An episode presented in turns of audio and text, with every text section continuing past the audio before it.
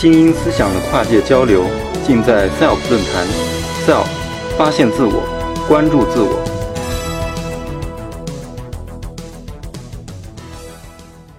大家下午好，呃，这个片子呢，应该很多人会熟悉熟悉哈，是美国大片儿《火星救援》的一个场景。那这个场景呢，实际上反映谁呢？马克有一场沙尘暴。跟他的队员失联了，他为了生存，在他居住的舱里头在种土豆。那今天呢，就是我们来跟大家交流的内容，就是太空农业这个主题。那这个主题呢，实际上就跟刚才主持人提到的哈，呃，我们中国人更多的强调的这个民以食为天。那同样，随着全球的航天科技的发展，那宇航员。上到太空以后，他首先第一个需求就是饮食的问题。所以呢，从前苏联一九六零年开始，他随着航天的科技发展，就开始把种子搭到太空了。那美国呢，是一九八四年就开始了，而中国呢，从一九八七年也开始紧跟其后，也开始做这相方面的研究。那这些情况呢，都是我在六年前一个偶然的机会，通过跟航天集团的朋友呃聊天儿。聊出来的，发现呢，这个领域呢是一个崭新的领域，而且呢是农业主管部门和航天主管部门共同跨领域创新的一个新的领域。那这个领域里呢，通过八七年到这个现在呢，已经通过航天的育种，已经培育了一百多个呃农作物的新品种。但是呢，在我六年前了解的时候呢，发现很多的科技成果。呃，停留在什么档案室，没有真正的进入社会，转化成生产力。所以呢，在一二年的时候，我们就自己成立一个公司，叫北征北京神州绿谷农业科技有限公司。主营业务什么呢？就是做航天科技成果的应用和推广。那这个马上就把这个标题提出来了，就是科学家为什么把种子啊运到太空去？就在座的各位，呃，想到过没有？其实呢，我们可以总结一下啊，这个把种子通过航天器搭载到太空，其实就是两个目的。一个是呢，就跟刚才看到的火星救援一样，就是航天员要在太空要吃饭，要饮食，那就什么，把种子要搭在太空，探索在空间站能够进行种植，满足宇航员的饮食问题。那第二个呢？实际上就是什么？把种子搭到太空，利用太空的宇宙射线，在真空失重状态下诱导种子产生变异，然后回到地面，再通过科学家这个四年到六年的选育，培育一些跟地面上品种不相同的一些新品种。所以呢，我们现在可以总结到呢，就是把种子搭大太空，实际上是目的是两个，一个是在太空种植，一个是返回地面。满足地面的我们品种的丰富度的问题。就刚才主持人也提到了，中国是人口大国，也是农业大国。但是我们中国的农业发展呢，面临一个什么窘态？我们大量的农业的种植的种子靠进口，我们自主的研发能力很弱。但是航天育种完全是开发了一个新的领域，通过航天育种的这个技术手段，我们可以培养出、培育出一些具有自主知识产权的。农作物的新品种，而且呢，这些作物新品种呢，可以广泛的在全国的农业种植范围里头进行食用。那下面就是一个短短的一个片子，就是介绍中国航天育种的一个小片子，大家一会来看一下。就是指利用返回式航天器和高空气球所能达到的空间环境对植物的诱变作用，以产生有益变异。在地面选育新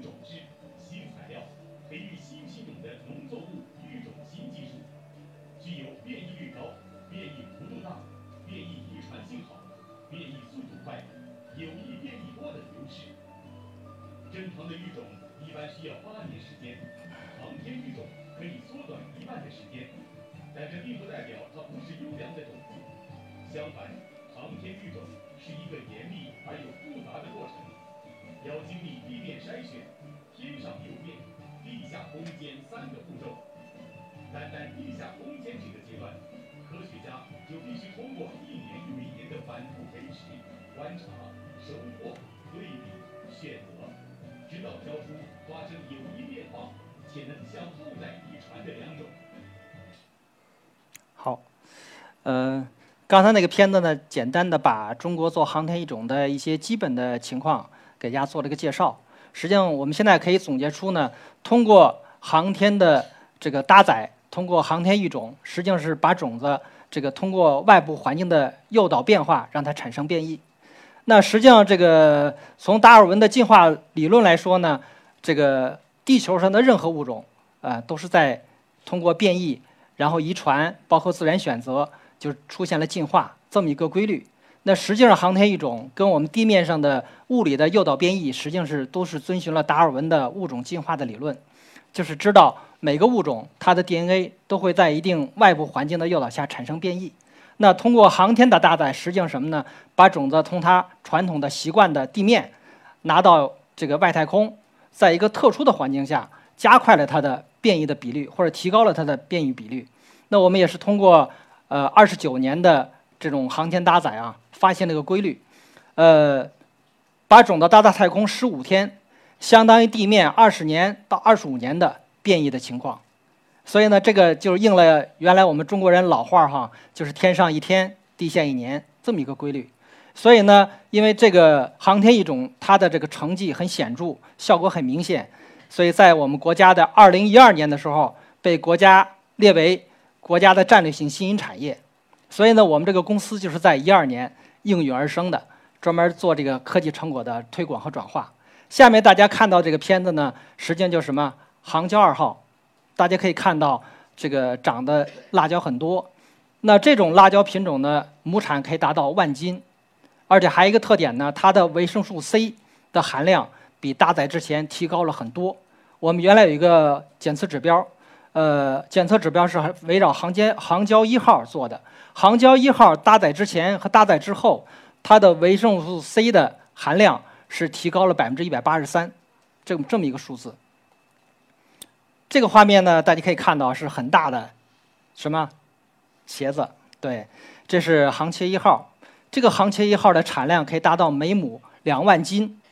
而且单果的重量可以达到一到四公斤，大家可以想象一下啊，这个篮球这么大，很大吧？啊，这个画面呢是航茄八号，大家可以看一下对比啊。这个右侧的画面呢是普通的茄子，左边的画面是啊八号的航茄八号的茄子，它的区别呢在哪儿？一般的茄子呢，它开花呢，一般都是一个花到两个花然后结出一个茄子两个茄子。但是杭茄八号呢，它的花序是五个，五到六个花儿然后结出的果也是五到六个果，所以它呢就是相对来说呢，比一般的茄子的数量就增加了，所以相应的产量也就增加了。还有一个特点，这个杭茄八号它的维生素 P 和维生素 E 比一般的茄子都要高百分之三十以上。那我们都知道啊，我们人类呢，四十岁以后，我们的颈动脉的硬化会比较容易啊。那现在实际上我们要多吃茄子，特别是茄子吃的时候不要削皮，因为维生素 P 和维生素 E 大部分都集中在这个茄子皮上头。所以呢，杭茄八号呢，就是大家吃的时候呢，甚至包括在它嫩的时候生食，对我们软化血管作用是相当明显的。那这个画面大家可以看到哈，这个是香客来。那也是通过航天搭载培育的一个品种，那它通过航天搭载，它的特点在哪儿？就比原来花开得更多了，更密了，还有它的花的颜色更亮丽了。第三个呢，就是它的花期更长了。所以呢，通过航天搭载，这是培育的一个新的呃香克莱的品种。另外呢，这个画面呢是聚集了很多个品种啊。现在呢，通过这个二十九年的航天搭载，现在我们。已经培育出了将近四十多个高产的这个航天的蔬菜品种，还有将近二十多个观赏类的蔬菜品种，还有几十个观赏类的花卉品种。那这个画面呢，大家也可以看到，这是通过航天搭载培育的太空特大南瓜。大家可以看一下这个人啊和这个瓜的比例。这个最大的太空特大南瓜可以长到五百多斤，啊，如果是把小孩放进去的话，上面挖个洞可以放进去是没问题的。那相应的，大家可以看到哈，这个通过这个航天搭载培育了很多个品种。那马上呢，就是我们在一二年成立公司以后，到现在我们通过四年多的这个全国二十多个省市区的推广，呃，也面临什么呢？就是很多人的这个疑惑。第一个疑惑就是航天育种跟转基因是不是一码事儿？第二个问题就是航天育种这个食品是否安全？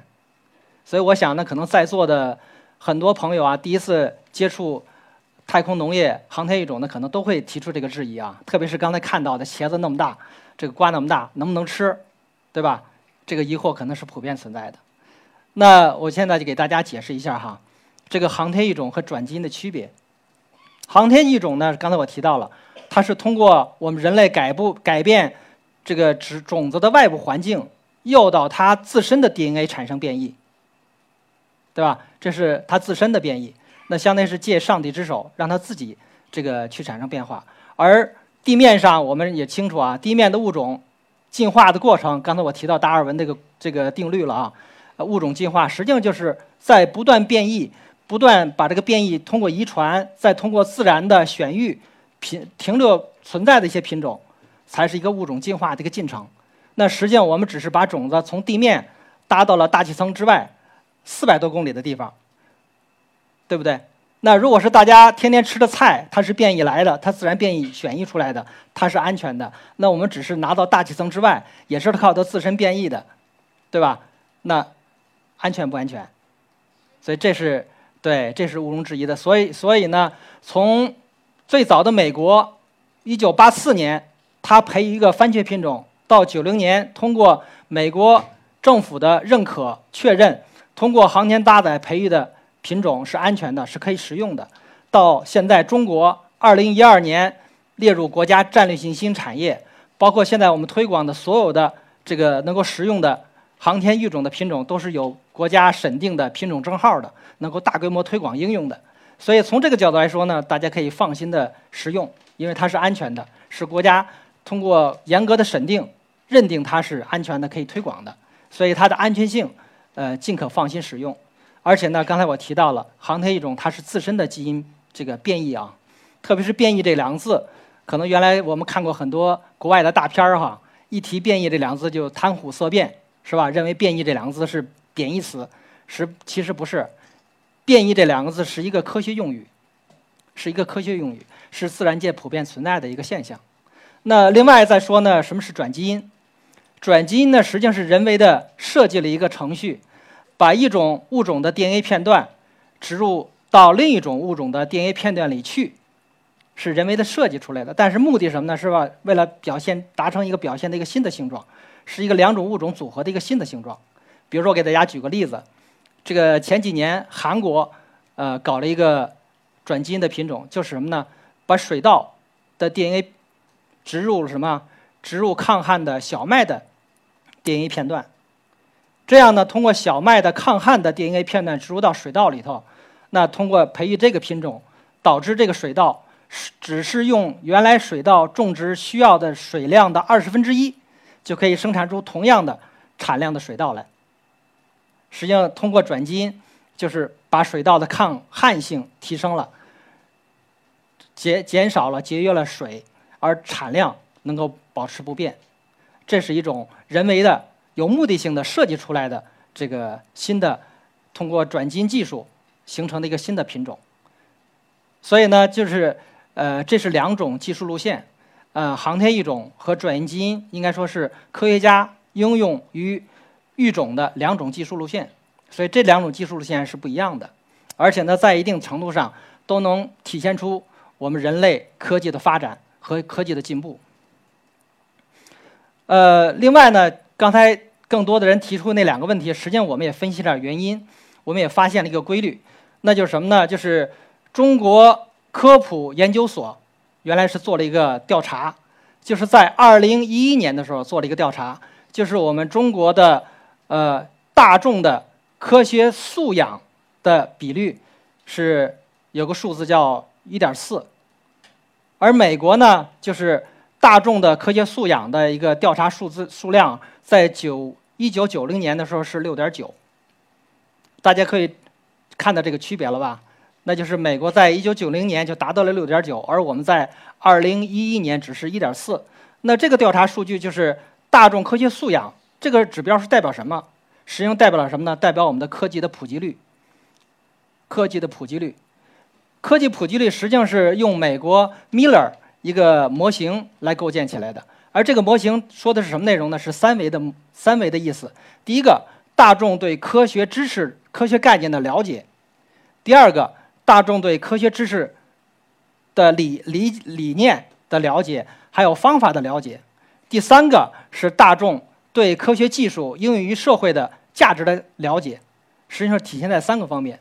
那这个三个方面就决定了什么呢？我们一些科技的成果能够对社会转化的一个这个速度。所以现在呢，为什么我们在通过四年把这么好的航天科技成果进行转过程中呢？很多人会提出疑虑，提出顾虑，原因在哪儿？就是我们的科技的普及还不够，远远不够。特别今年，这个中国科普研究所又做了个调查，发现中国呢现在的我们这个大众科学素养的。数字是百分之六，就是我们已经从十五年前的一点四提高了现在的这个六百分之六，但是呢，这个国外一些发达国家人家数字也在提高。现在美国这个大众科学素养这个数字什么百分之十二，又比我们高一倍。所以呢，为什么我们现在的很多的科学研究，一方面我们要紧跟发达国家，要加快科技研发；还有一方面什么呢？我们要加快科技的知识普及。让更多的研究的科技成果能够转化，能被社会大众所应用、所了解、所理解，呃，所使用，能够转化成生产力。所以呢，在这个过程中呢，我们这个了解到这个情况以后呢，我们一方面加快航天育种的科技成果应用和推广，还一方面开展什么？开展科普教育，开展什么寓教于乐的这个互动的创意农业，来让更多的这个这个社会大众，特别是青少年来了解。航天的知识，来了解航天育种的知识，来加快这个科技的成果的转化。所以现在呢，我们这个神州绿谷也是北京市教委呃开放性科学实践的资源单位。我们就在提供什么？就是送课进进校，还有就是什么？这个吸引更多的孩子在周末选我们的课，走出校门来听我们的课，来参加这个社会实践。在这个寓教于乐过程中，让更多的青少年来了解。航天育种的基本的知识，来加快这个航天育种的科技的成果的转化。那最后呢，就是跟大家一块儿来分享哈，就是我们在与此时此刻啊，我们在交流的时候，实际上天空上这个景海鹏和陈东就在做着一个科学实验，叫什么？叫水稻和逆南界的从种子到种子全。繁育过程的一个实践，那就是马上在十八号之前，就在十一月十八号之前啊，我们就可以通过航天员把什么，把太空我们自己在航这个天宫二号里头种出的水稻的种子就会拿回来。所以呢，实际上我们在大家跟大家交流太空农业的时候，实际上我们中国已经在迈出了重要的一步，就是在空间实验室已经种出水稻了，就是在一个月里头，从种子到种子。从种子带上去，到通过这个全过程繁育，又繁育出种子，再带回来。所以呢，我们一块来展望啊，这个随着未来我们人类走向太空，发展太空农业肯定是必然的选择。我相信呢，在不远的将来，我们在座的各位都能吃上来自太空的土豆。谢谢大家。SELF 讲坛由中国科普博览出品。更多精彩内容，请关注中国科普博览公众号。